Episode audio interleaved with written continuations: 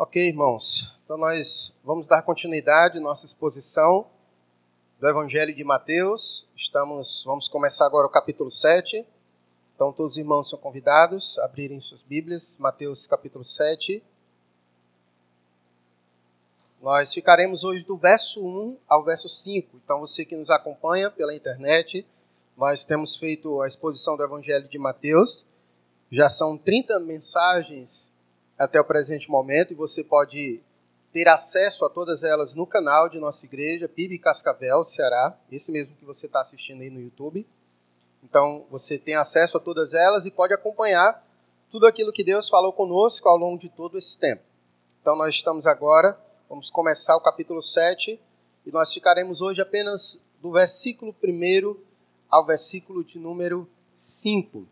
Então nós vamos ler e logo em seguida a gente ora e faz a exposição do texto.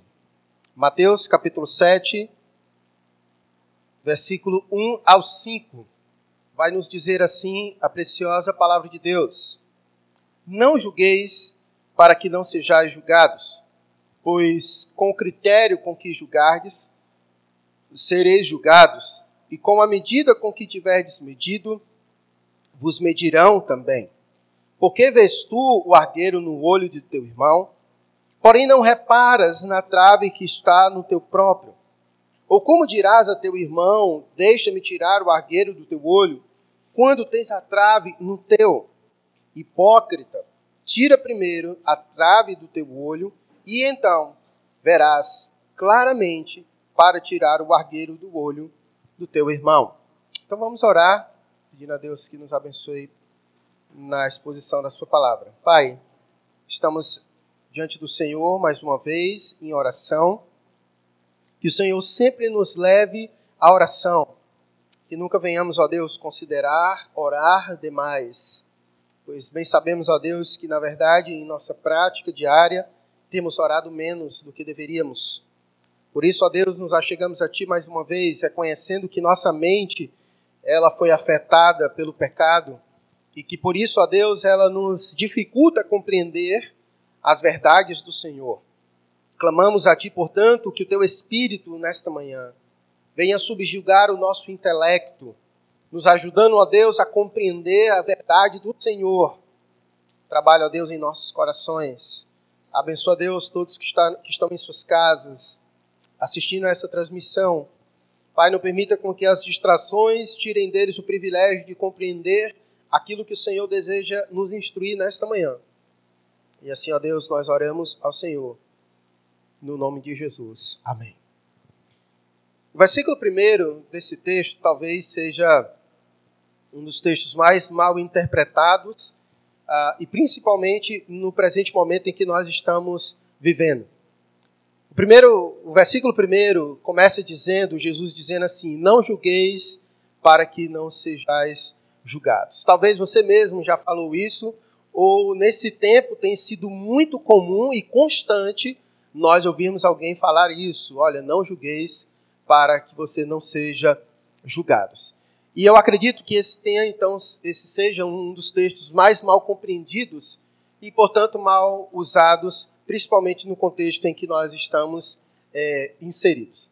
Mas antes de eu explicar, eu quero situar você mais uma vez, obrigado, irmão. Eu quero situar você no contexto, para que a leitura do texto ela possa se fazer necessário. É importante nós lembrarmos que o capítulo 6 inteiro, Jesus ele vem falando sobre a justiça que vem dele, e ele vem falar sobre uma justiça que é boa, verdadeira, e ao mesmo tempo ele fala sobre uma justiça que é falsa. E a proposta de Jesus é nos ensinar a verdadeira e combater a falsa.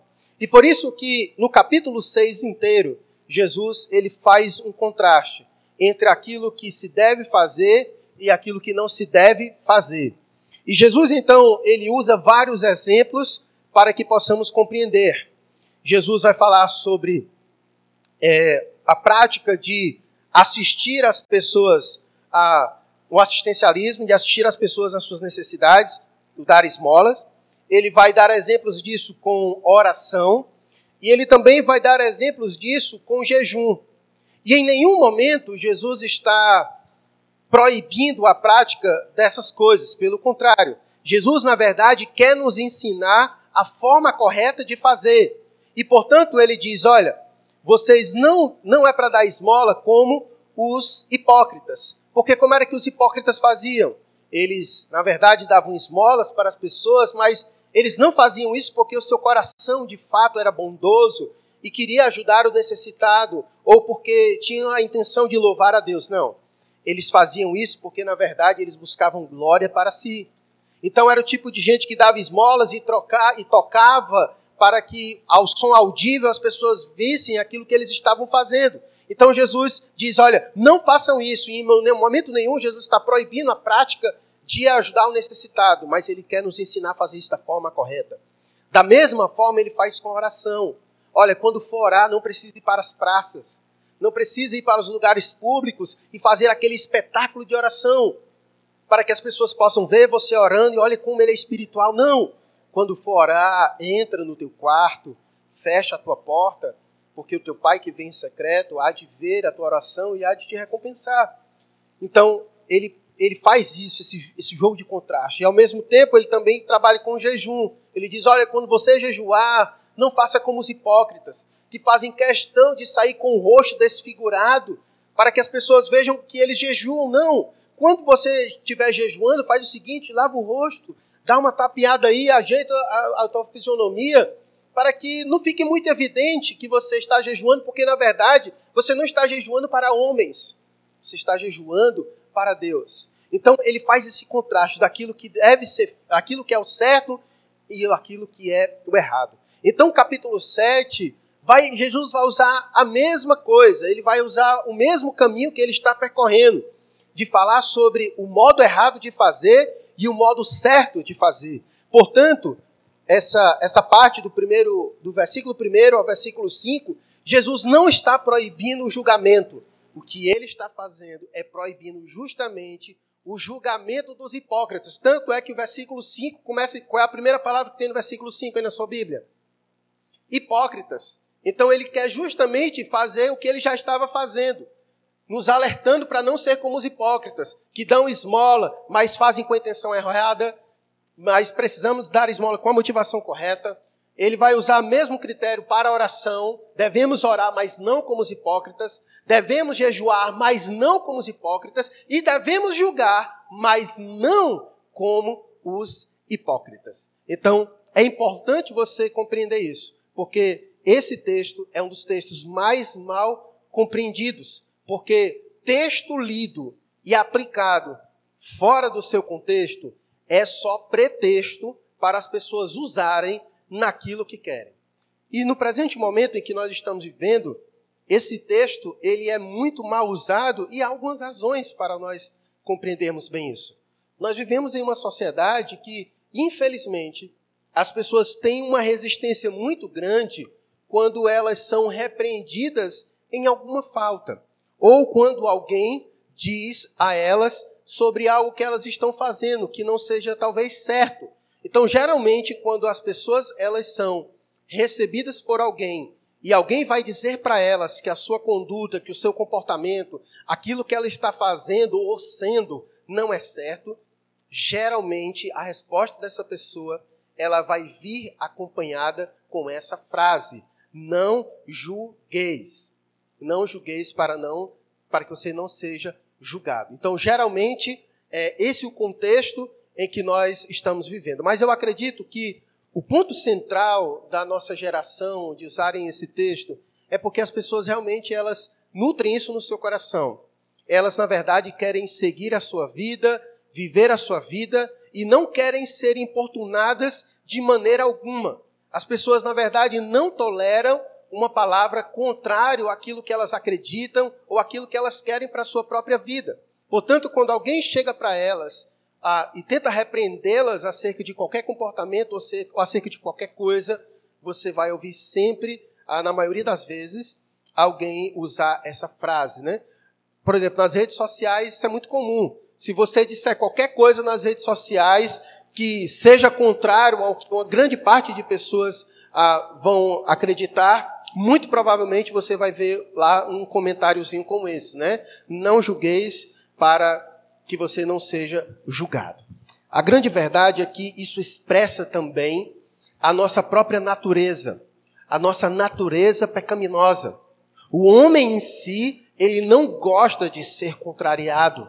O homem em si, ele não gosta de ter os seus pecados, os seus erros apontados, expostos, e, e isso é intolerável na, na sociedade que nós vivemos, principalmente por causa disso, por causa da nossa natureza, que ela tem como objetivo ocultar, muitas vezes até de nós mesmos, as nossas transgressões. E, portanto, quando alguém ah, lhe diz alguma coisa, ela geralmente se sente ofendida.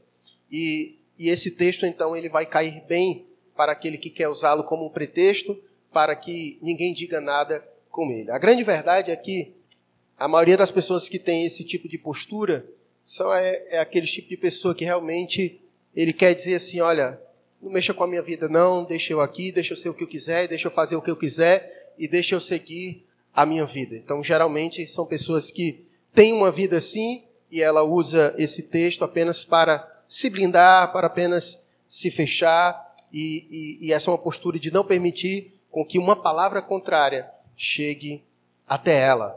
Portanto, se faz necessário nós compreendermos então o que que Jesus está querendo dizer. Então, esse, esse versículo primeiro, ele não está solto. Como eu disse, ele está inserido em um, um contexto da qual Jesus está querendo ensinar. E vejamos o que, o porquê que Jesus disse para os seus discípulos que eles não deveriam julgar. Não julgueis, para que não sejais julgados. E qual é o tipo de julgamento que não se deve?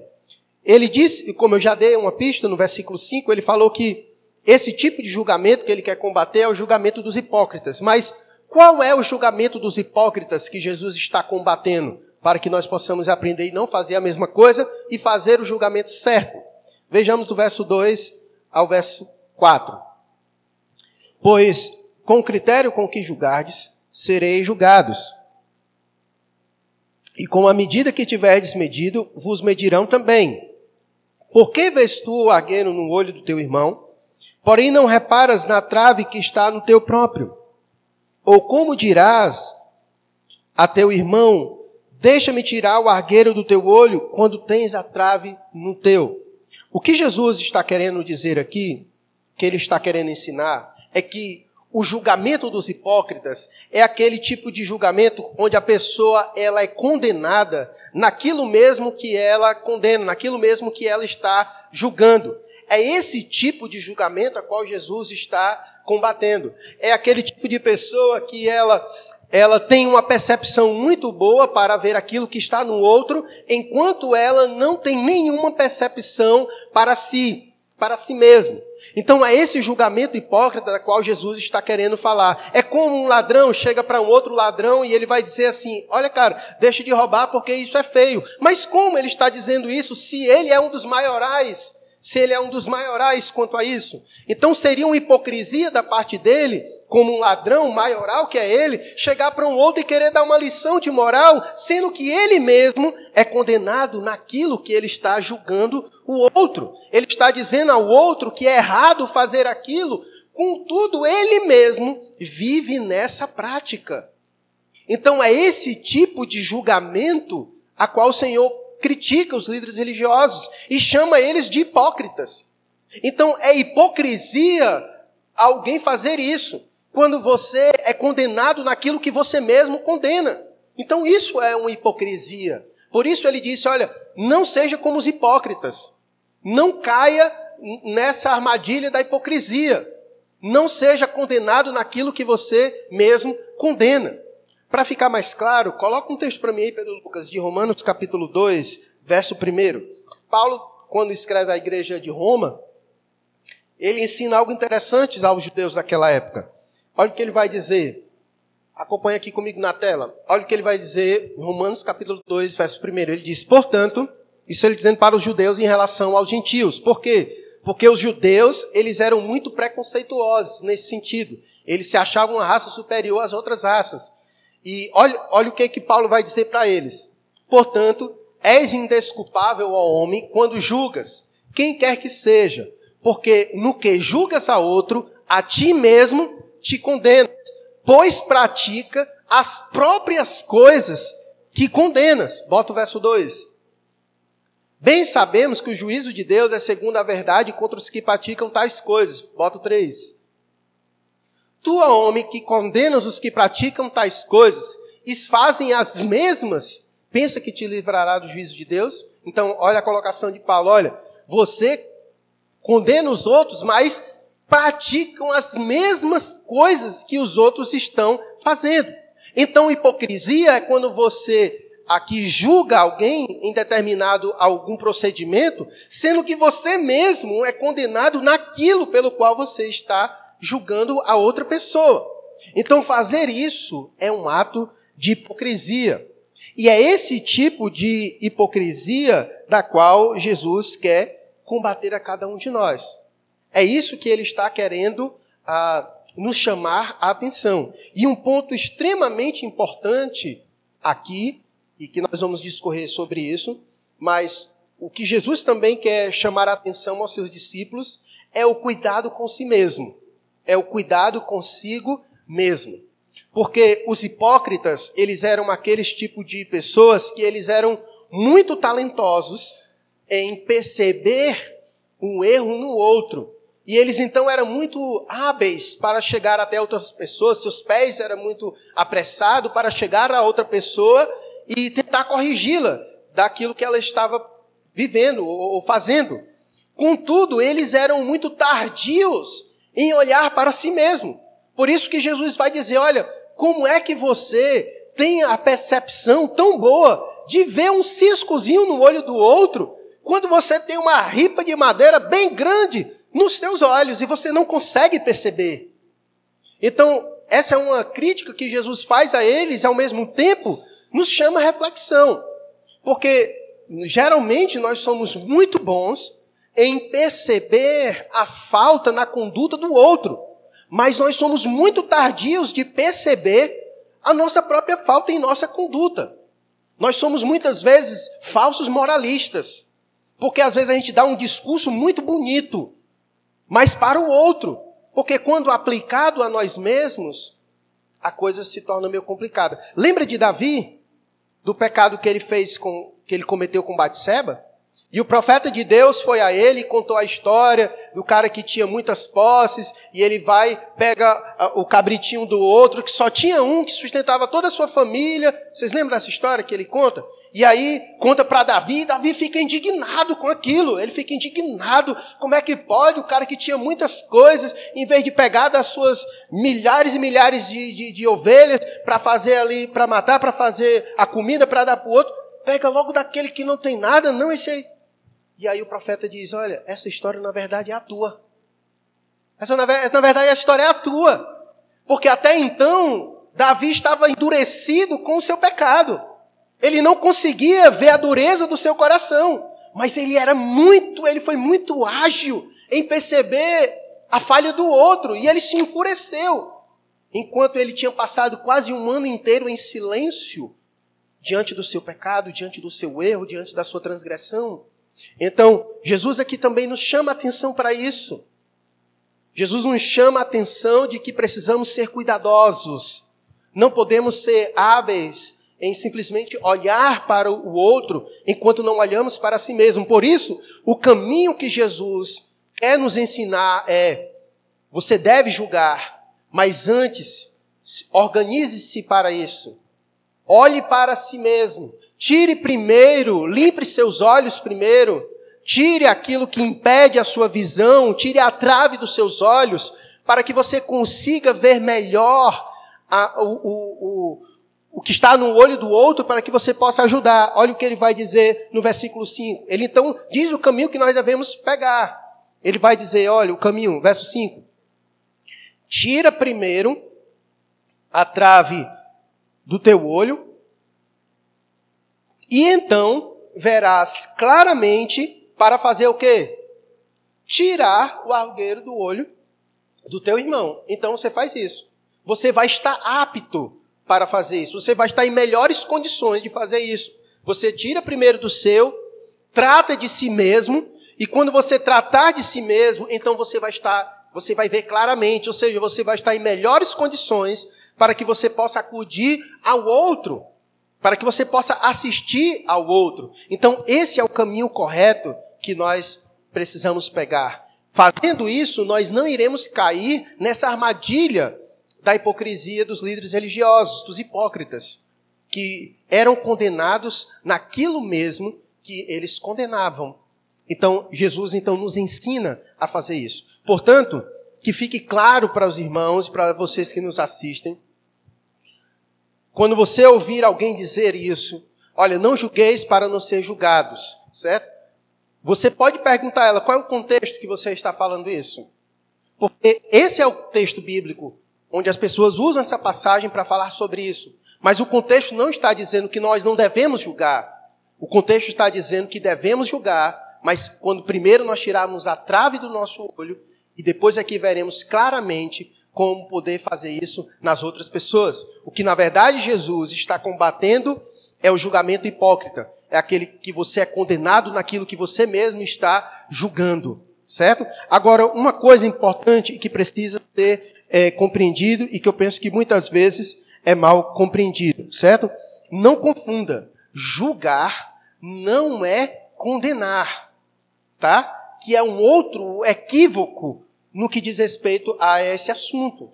Julgar não é condenar. O que é julgar? Julgar é omitir opinião sobre algo. Certo? Quando você diz que algo é certo ou errado, você está fazendo um julgamento, certo? Condenação é outra coisa. A pessoa pode ser julgada, mas ela pode não ser condenada certo? Ela pode ser faltosa em alguma coisa, ela cometeu um delito, então ela vai ser julgada, ela leva para o julgamento, ela foi julgada naquele presente momento, mas isso não quer dizer que ela será condenada, certo? Então, julgar é uma coisa e condenar é outra. Julgar é omitir opinião sobre alguma coisa. Quando você diz que uma coisa é certo e errado e outra errada, você está fazendo o quê? Um julgamento. Você está fazendo um julgamento. Quando você diz para alguém assim, olha, isso aí é errado, você está fazendo o quê? Um julgamento. Você está omitindo a sua opinião acerca de alguma coisa e por isso você chegou à conclusão de que aquilo é errado, certo? O grande problema que se passa em torno disso é porque quando você vai para alguém e omitir a sua opinião acerca de alguma coisa e quando você diz que isso é errado, elas vão dizer o quê? Errado com base em quê? Pode ser errado para você, mas não é errado para mim. O grande problema é porque as coisas se tornaram meramente subjetivas. As coisas hoje não existe mais um padrão. As coisas se tornaram dessa maneira. Pode ser errado para você, mas não é errado para mim. É certo para mim, mas pode não ser certo para você. A questão que nós precisamos refletir em torno disso é como é possível conviver em um mundo e em uma sociedade dessa maneira. Por exemplo, na cultura islâmica, é, é altamente certo e aceitável homens se casarem com crianças e terem relações sexuais com elas. Não é assim? Essa é a cultura islâmica. Certo? Então vem um camarada daquele lá e quer implantar esse sistema aqui. E aí, como é que a gente vai conseguir conciliar essa relação? Porque se de repente ele se interessa pela sua filha, como é que fica a história? É certo para ele e errado para você. E como é que a gente vai resolver esse problema? Porque sabe como é que é muçulmano, né? Discutir com ele é logo. Porque é os homens da paz. Mas de paz não tem nada, que todos nós sabemos, né? Como é que a gente resolve esse negócio? Como é que a gente consegue conviver numa sociedade onde eu digo que o vermelho, na verdade, é para ir e você diz que o vermelho é para parar? Como é que faz num trânsito? Se a gente não chegar em um denominador comum que uma coisa é certa e que outra coisa é errada. Então, o grande problema da sociedade é que não existem mais verdades absolutas, verdades que regem toda a sociedade, e por isso nós perdemos. Nós não conseguimos conviver em sociedade dessa maneira. Porque as pessoas, na verdade, elas estão dispostas a viver do jeito que querem. Mas é impossível viver dessa maneira. Nós precisamos viver com base em padrões. E o padrão que o crente vive é o padrão da palavra de Deus. Portanto, quando você julga, quando você diz que algo é certo ou errado, nós devemos dizer com base em quê, na verdade? Aqui. É com base nessa verdade que você vai dizer que algo é certo ou é errado. É com base nessa verdade, é nesse critério que nós devemos julgar. Não com base no eu acho, no eu penso, porque nós podemos ter opiniões diferentes. Mas a partir do momento em que a gente vai para um denominador comum, em que a gente vai para as escrituras, ela então se torna o ponto central das nossas discussões. Nós vivemos com base nas Escrituras, então é com base nela que eu julgo que é certo e errado para mim e para você. Com base naquilo que é certo para mim e para você, certo? Olha o que, vai dizer a palavra de Deus em João 7, versículo 24. Coloca o texto para nós aí, Pedro Lucas.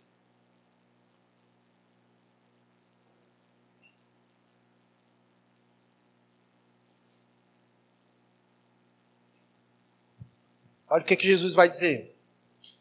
Não julgueis segundo aparência, e sim pela reta justiça.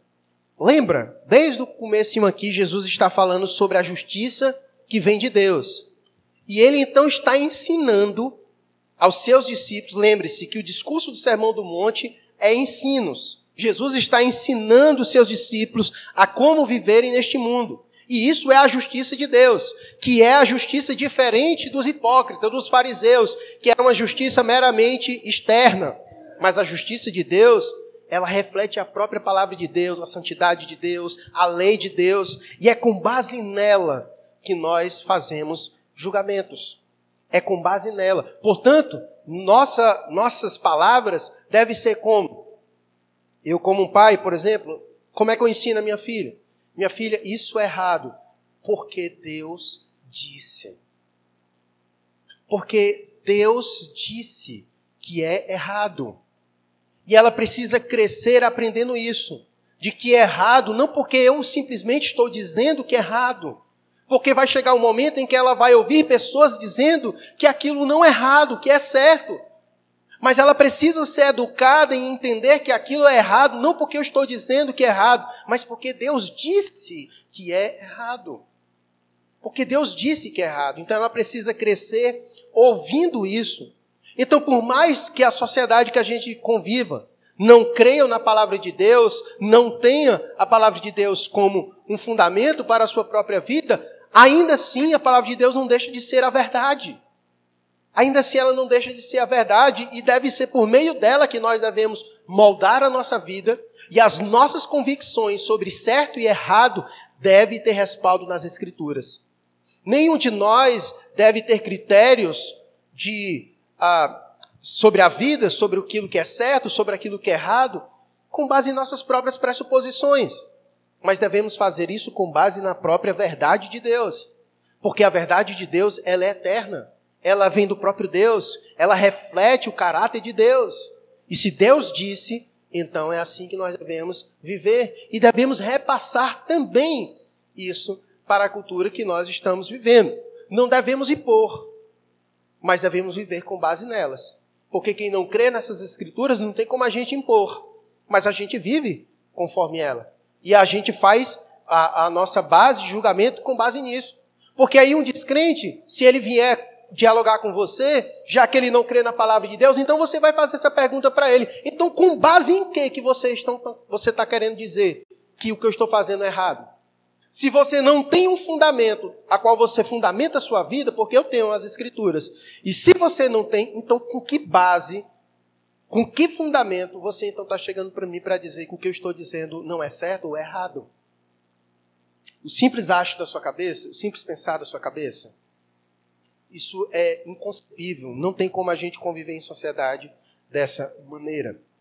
Portanto, ah, é esse tipo de julgamento da qual Jesus está querendo falar. Por isso ele disse que nós não podemos ser como os hipócritas. Nosso julgamento ele precisa ter como base a reta justiça de Deus, para que nós possamos fazer o julgamento correto, aquele julgamento que agrada a, a Deus. E é importante, irmãos, nós dizermos isso porque nós estamos vivendo em um tempo muito, muito complicado, muito difícil. Nós estamos cercados por homens maus à nossa volta. A pergunta a ser feita é: será que Deus realmente quer que o seu povo fique calado diante de tudo o que está acontecendo? Eu digo isso porque é muito comum no presente momento a gente condenar alguma coisa, alguma prática que está acontecendo, dizer que algo está sendo, não está certo, algo está errado, e alguém dizer, não, meu irmão, mas isso não é para fazer isso, não. Nosso papel é estar orando. Calma, nosso papel é estar orando. Mas isso não tira de nós, em nenhum momento, a nossa responsabilidade também de condenar aquilo que é mal. Aquilo que é mal precisa ser exposto. E se ninguém disser nada, se ninguém falar que aquilo é errado, as pessoas que estão à volta, vai chegar um momento em que vão considerar aquilo certo, porque ninguém diz nada. Como já dizia Martin Luther King, o grande problema não é com o grito dos homens maus, mas é com o silêncio dos homens bons. Porque a partir do momento em que ninguém se manifesta, de que ninguém diz nada, observa toda a maldade do mundo, toda a corrupção, tudo que está acontecendo, e fica todo mundo caladinho, das duas, uma, ou nós somos omissos, ou nós consideramos aquilo certo, ou nós estamos falhando. E eu penso que grande parte nós estamos falhando, sabe por quê? Nós temos medo. Nós temos medo de dizer alguma coisa e alguém chegar e dizer: não julgueis, não julgueis. Porque na verdade você é um cristão, você tem que amar as pessoas, não julgar. Mas com base em que você está dizendo isso? O fato de eu amar alguém não me exclui em momento algum a responsabilidade de dizer se algo está certo ou errado. Pelo contrário, quem ama, alerta. Quem ama verdadeiramente, alerta. Se eu amo minha filha e se eu vejo ela fazendo alguma coisa errada, seria falta de amor a, da minha parte não orientá-la e deixá-la no erro. Mas é uma manifestação do amor expressar para as pessoas a verdade. E aqui, é, obviamente, a gente vai já chegar dessa parte. Existem maneiras e formas de dizer, é claro. A pessoa não está errada, você vai dizer, está errado, seu miserável, vai morrer, vai para o inferno. Calma. Calma. Não é sobre isso que aqui nós estamos falando. Não é sobre isso que nós estamos falando. Não é sobre isso que nós estamos falando. Nós estamos falando sobre a, a, a disposição de omitir a sua opinião com base nas escrituras, de dizer, olha, isso aí não é, não é certo. Você, na verdade, fez desvio de dinheiro, quando, na verdade, o dinheiro foi enviado para você para cuidar das pessoas. Não temos que orar por ele, vamos orar por ele, mas também vamos dizer que ele fez coisa errada. Uma coisa não exclui a outra, em hipótese alguma. Porque se assim fosse, nenhum crente iria consentir com a prisão de alguém que comete um crime. Ele cometeu um crime. Não, então vamos perdoá-lo, vamos amá-lo. Não, beleza, a gente perdoa, ama, mas ele tem que pagar pelo crime que ele cometeu. Seria injusto da nossa parte não fazer isso. Porque é justo alguém pagar pelo crime que cometeu. Então, uma coisa não vai excluir a outra necessariamente. Então, o que está acontecendo, na verdade, em nossos dias é uma tentativa de amordaçar cada um de nós é de nos silenciar diante das coisas. Nós fomos chamados para ser sal. Lembra sobre isso? Nós falamos sobre isso. Nós somos chamados para ser luz. Isso aqui já é o que? O julgamento. Se há luz, então é sinal de que há também o que? Trevas. Se há luz, também é trevas. E Jesus disse quem é luz e disse quem é trevas. Mas aí alguém vai chegar e vai dizer quem é você para dizer quem é a luz e quem é trevas. Foi Deus quem disse. Ele disse que somos luz, somos o sal. Então vai chegar um momento em que algumas coisas a gente não vai poder consentir. Olha o que, que Paulo vai dizer em Efésios capítulo 5, verso 11. Coloca aí, Pedro Lucas, para nós.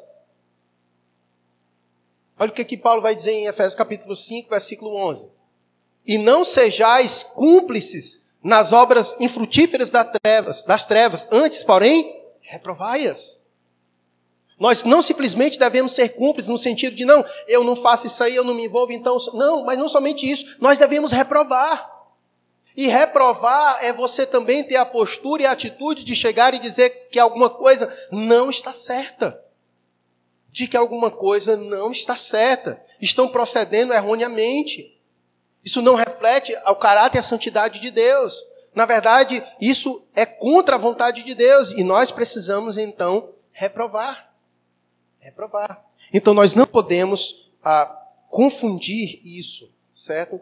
Condenar não é a mesma coisa que julgar. E nós fomos chamados para julgar. Você vai encontrar vários textos onde as Escrituras nos orientam a, a fazer isso, a, a julgar, a julgar as coisas. Veja aqui um texto comigo de 1 Coríntios.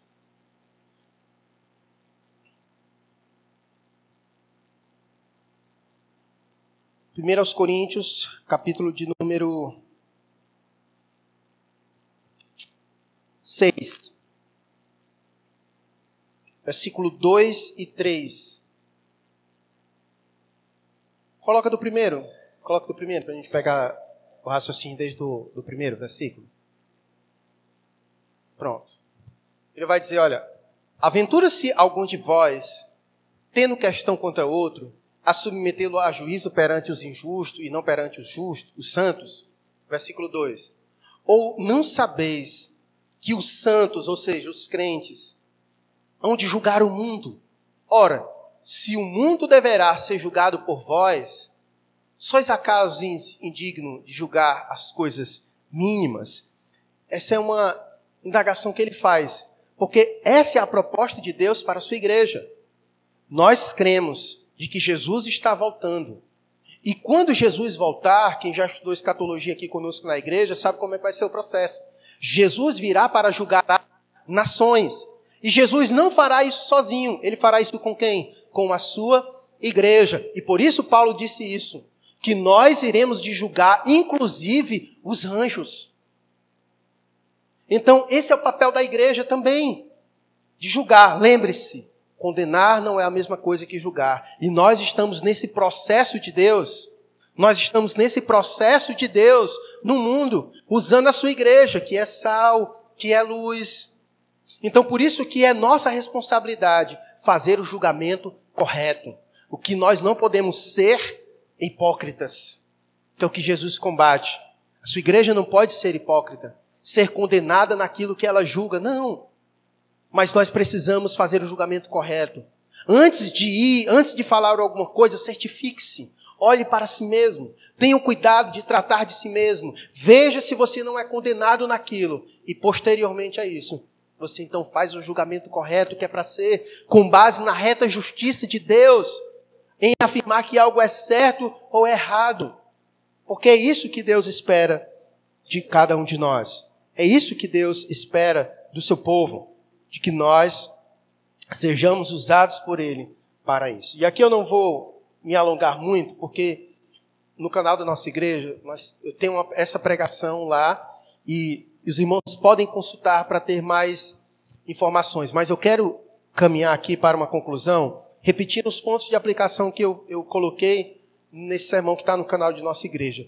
Que são sete orientações, e aqui fique tranquilo que eu não vou pregar em sete pontos, não. Vou só lhe dar sete recomendações para que você faça isso corretamente. Porque essa é uma falha também nossa, né?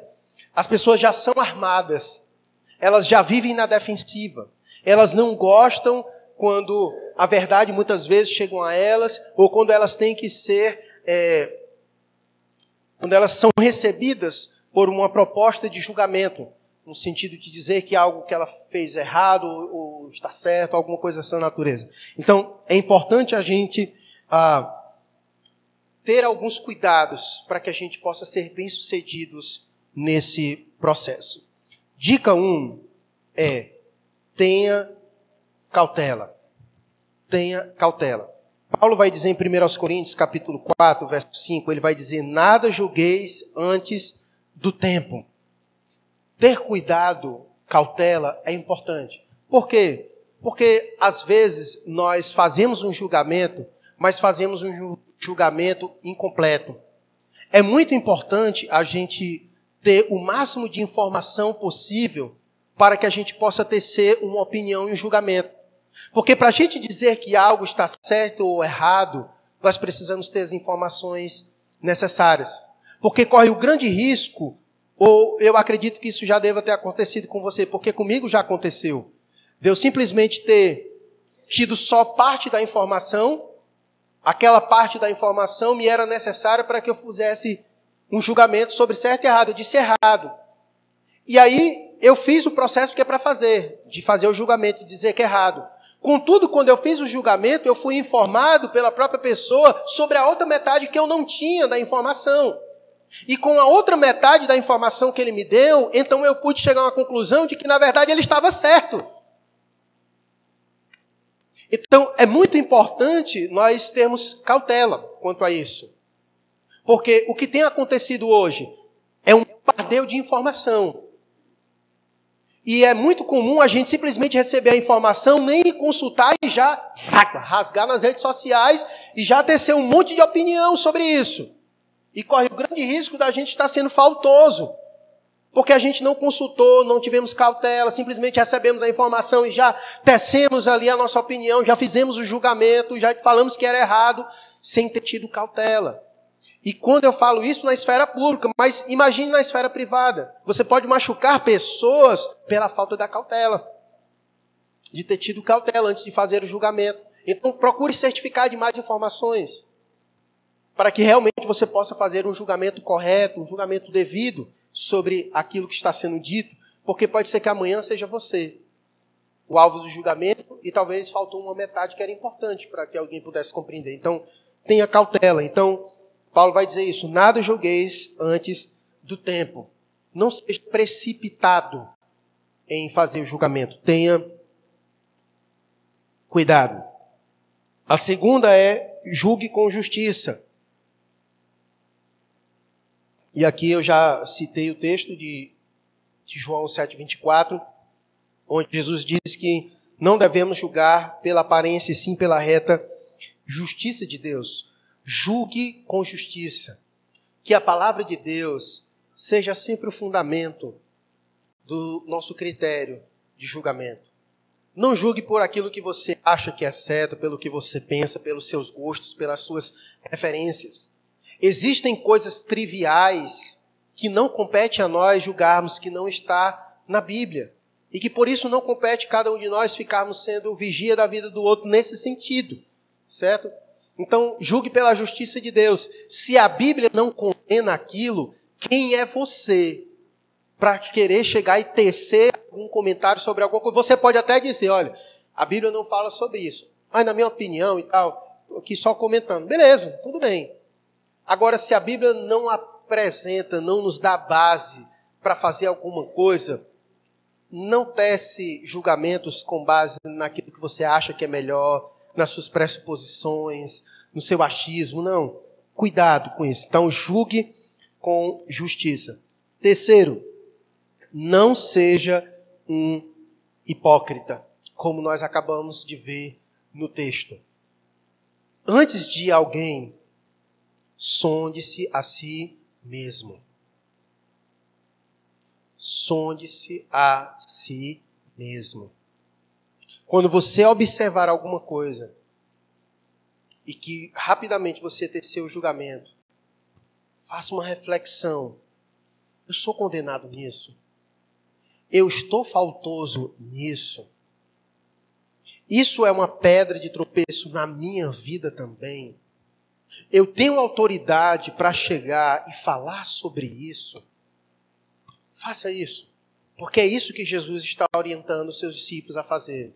A não ser como os hipócritas, que saíam por aí condenando as pessoas, julgando, julgando, julgando, quando elas mesmas eram condenadas naquilo que elas estavam fazendo. Então faça isso. Sonde-se é, a si mesmo. Faça da forma correta. Quarta, não seja um carrasco. Não seja um carrasco. Deus disse para nós fazermos julgamento. Isso é o comum. Você julgar uma coisa entre certo ou errada, dizer que uma coisa não é legal, não está certo. Isso é normal e faz parte e devemos fazer isso. Agora não seja um carrasco. Faça isso da maneira correta. Que isso não traga prazer ao teu coração. Aquele tipo de pessoa que fica observando o erro na outra pessoa e chega de voadora, como a gente fala, né? Chega com as voadoras com os dois pés ainda mais. Não faça isso.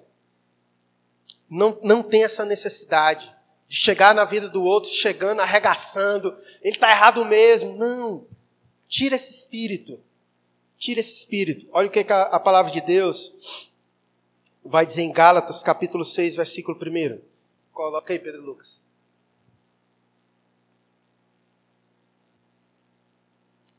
Irmãos, se alguém for surpreendido em alguma falta, vós que sois espirituais, corrigiu com espírito de brandura e guarda-te para que não sejas também tentado. Precisa haver em nós espírito de brandura, tá? É claro que existem pessoas que também são derretidas demais. Só dizer assim, Ei, cara, quero falar contigo. Ih, cara, o que foi que eu fiz? Calma. Tire também esse espírito de você, né? Tire também esse espírito de você, que ninguém pode dizer nada com você, que você já está com raiva, já está indo embora, já quer sair, já quer sair dos grupos, já quer sair da igreja, já quer abandonar todo mundo. Calma. Calma. Também não seja assim, porque faz parte da vida. Faz parte da vida, devemos fazer isso uns com os outros. Isso é forma de cuidado, isso é forma de amor. Certo? Se a pessoa está indo com brandura e fazendo com você com espírito de mansidão, porque quer seu bem, quer alertar segundo a palavra de Deus, receba com mansidão isso. Trabalhe isso no seu coração. É preciso nós fazermos isso. Porque a igreja primitiva, as pessoas, quando eram corrigidas pelos seus erros, elas se arrependiam e mudavam de vida. Mas hoje não. As pessoas mudam de igreja. Elas mudam de igreja e permanecem do mesmo jeito, porque elas não querem ser tocadas, não querem que ninguém diga nada com elas. Para com isso. Tire isso aí também do teu coração. Certo? Tire isso aí também do teu coração. Certo? Todos nós estamos suscetíveis a isso. Alguém chegar e nos julgar com base na verdade. E que bom que alguém faça isso. E que bom que alguém faça isso para o nosso bem. Para que a gente pegue o caminho do acerto. Certo? Quando é feito da maneira correta.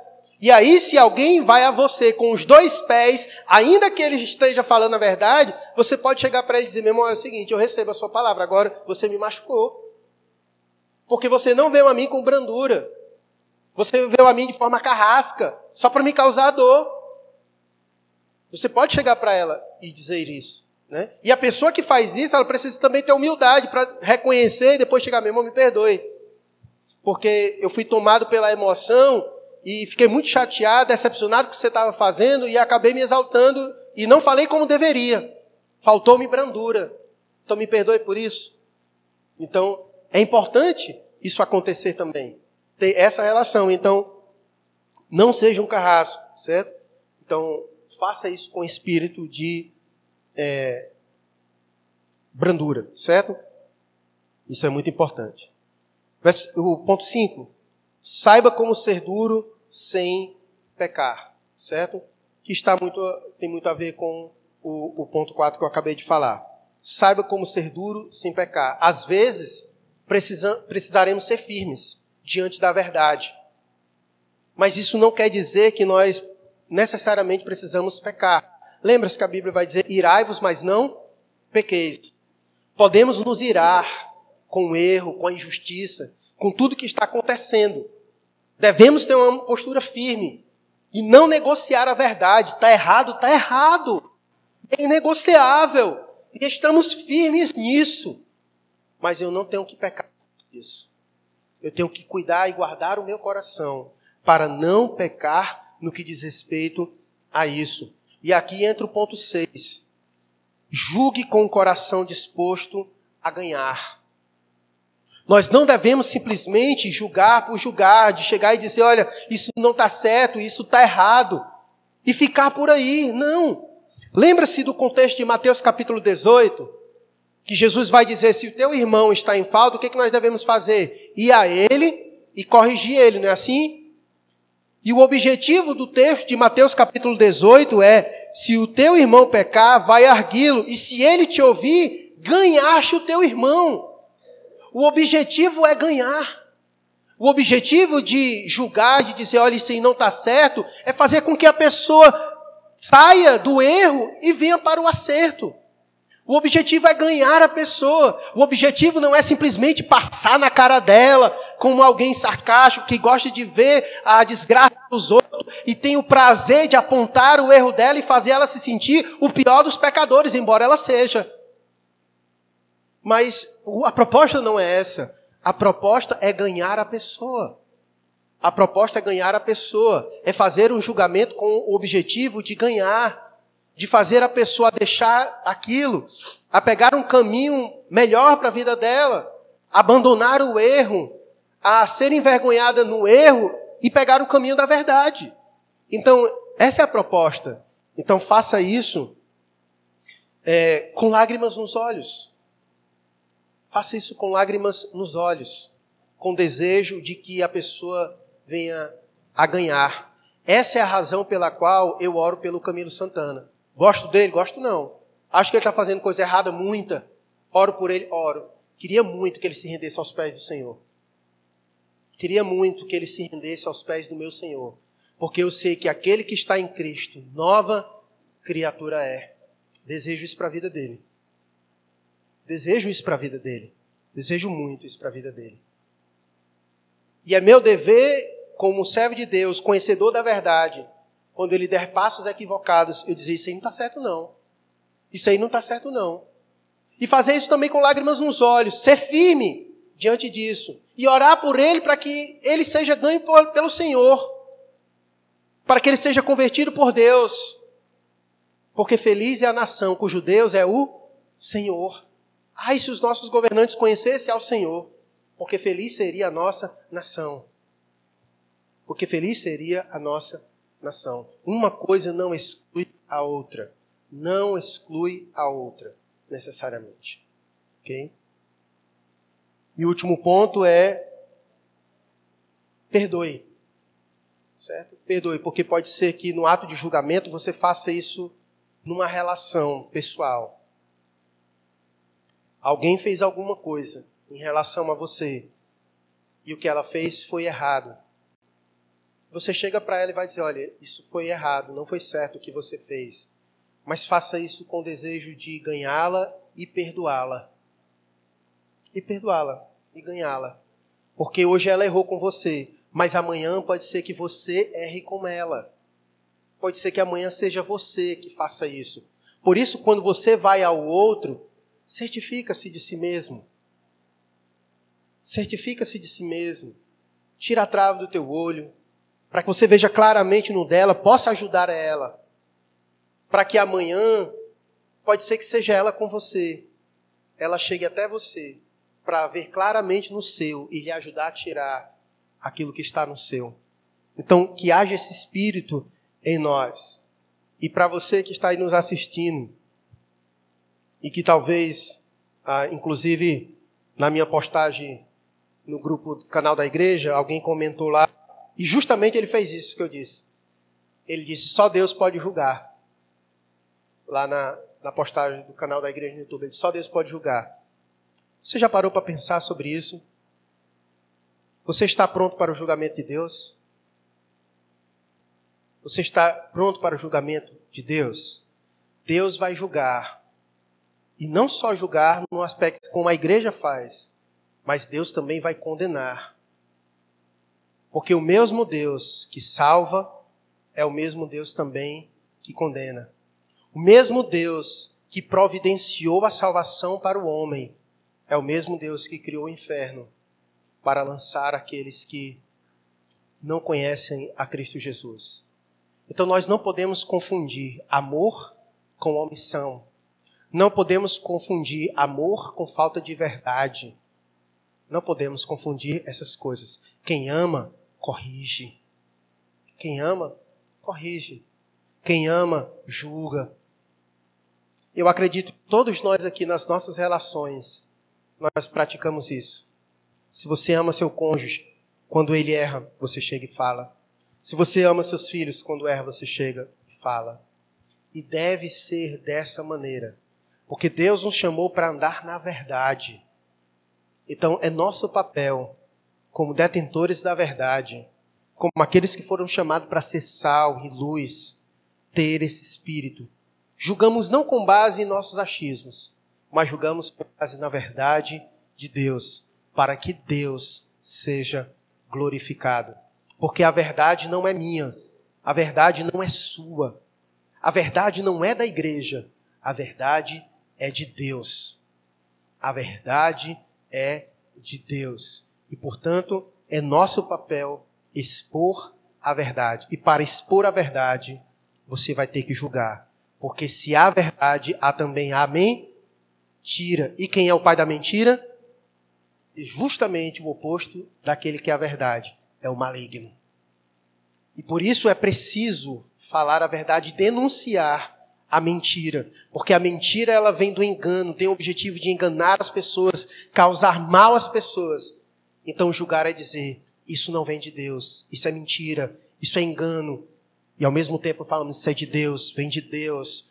Pode seguir, é nosso papel fazer isso. Portanto, quando Jesus disse isso, não julgueis para que não sejais julgados.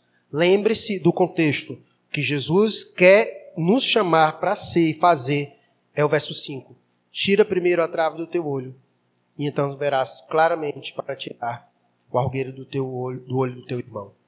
Meus irmãos, que nesse tempo Deus nos dê sabedoria para que nós possamos julgar corretamente todas as coisas que temos visto e que têm acontecido em nosso tempo, em nosso meio. Que não sejamos cúmplices de tudo que tem acontecido, que sejamos firmes diante da verdade, mas que haja em nós sabedoria e espírito de brandura. Vamos orar a Deus e pedir ao Senhor que nos ajude a fazer julgamentos com base na reta justiça de Deus, que Deus nos dê espírito de brandura e que a verdade de Deus prevaleça acima de qualquer coisa.